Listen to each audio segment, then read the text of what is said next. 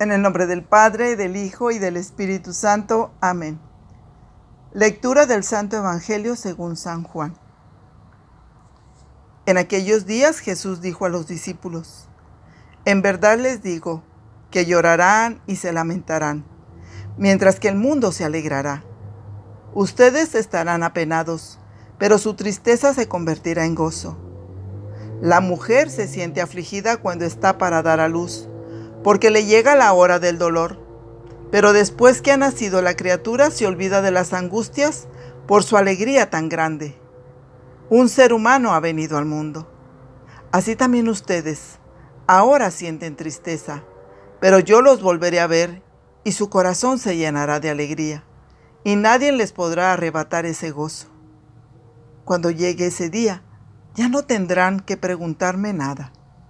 Palabra del Señor. Gloria a ti, Señor Jesús. Muy buenos días, mi amado Jesús. Gracias por tu presencia en nuestra vida, que es fortaleza en nuestro caminar por valles oscuros.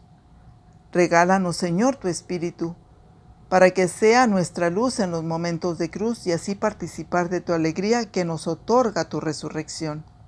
Amén. Muy buenos días, hermanos y hermanas. Les saluda este viernes 27 de mayo con la alegría que el Señor resucitado me regala como discípula misionera Verbunday.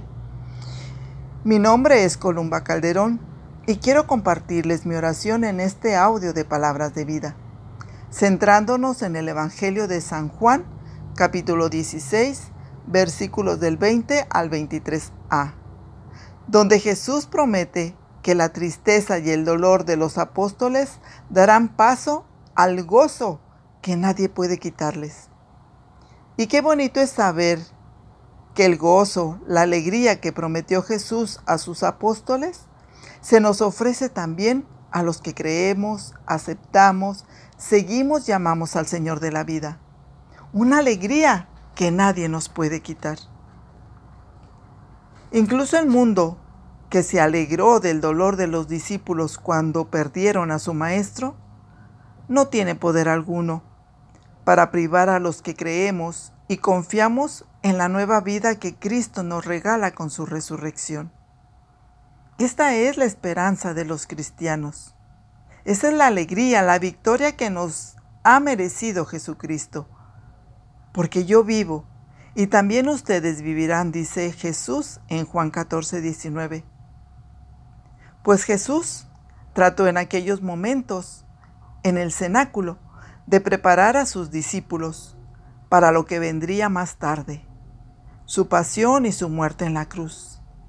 Ellos todavía no podían entender aún todo el mensaje del sufrimiento de la cruz.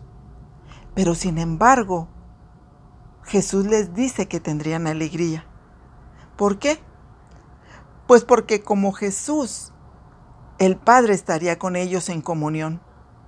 Nosotros no estamos exentos de estos momentos de tristeza, de dolor, de sufrimiento, en los que no sabemos cómo actuar. Y en mi oración recordaba el día en que nació mi hijo mayor, que con unas 12 horas de diferencia mi madre moría en mi casa. Y que son momentos en donde la fe se pone a prueba. Pero para aquellos que creemos en Jesús y que creemos en la resurrección, entendía yo más tarde que eran momentos de alegría, porque mi madre había nacido a la vida eterna y mi hijo había nacido en estos momentos de dolor y de tristeza. Ustedes llorarán y se lamentarán, dijo Jesús. Y es que la alegría humana puede ser borrada por cualquier dificultad que no esperamos pero que es en esos momentos de caminar por valles oscuros donde comprendía de Jesús que así como a los discípulos, a nosotros, que de nosotros quiere nuestra confianza, que nuestra fe esté puesta en el Señor, que nos hará gozar en la esperanza, en la alegría de encontrarlo en esos momentos más difíciles de nuestra vida y saber que podemos escuchar su palabra, palabra de vida eterna. yo estaré con ustedes todos los días. Y hoy Jesús nos habla de un nacimiento, de la alegría de dar vida, de resurgir, de renacer. En una palabra podía entender yo de Jesús que en estos momentos de Pascua nos habla de nuestra resurrección, porque Jesús hace nuevas todas las cosas.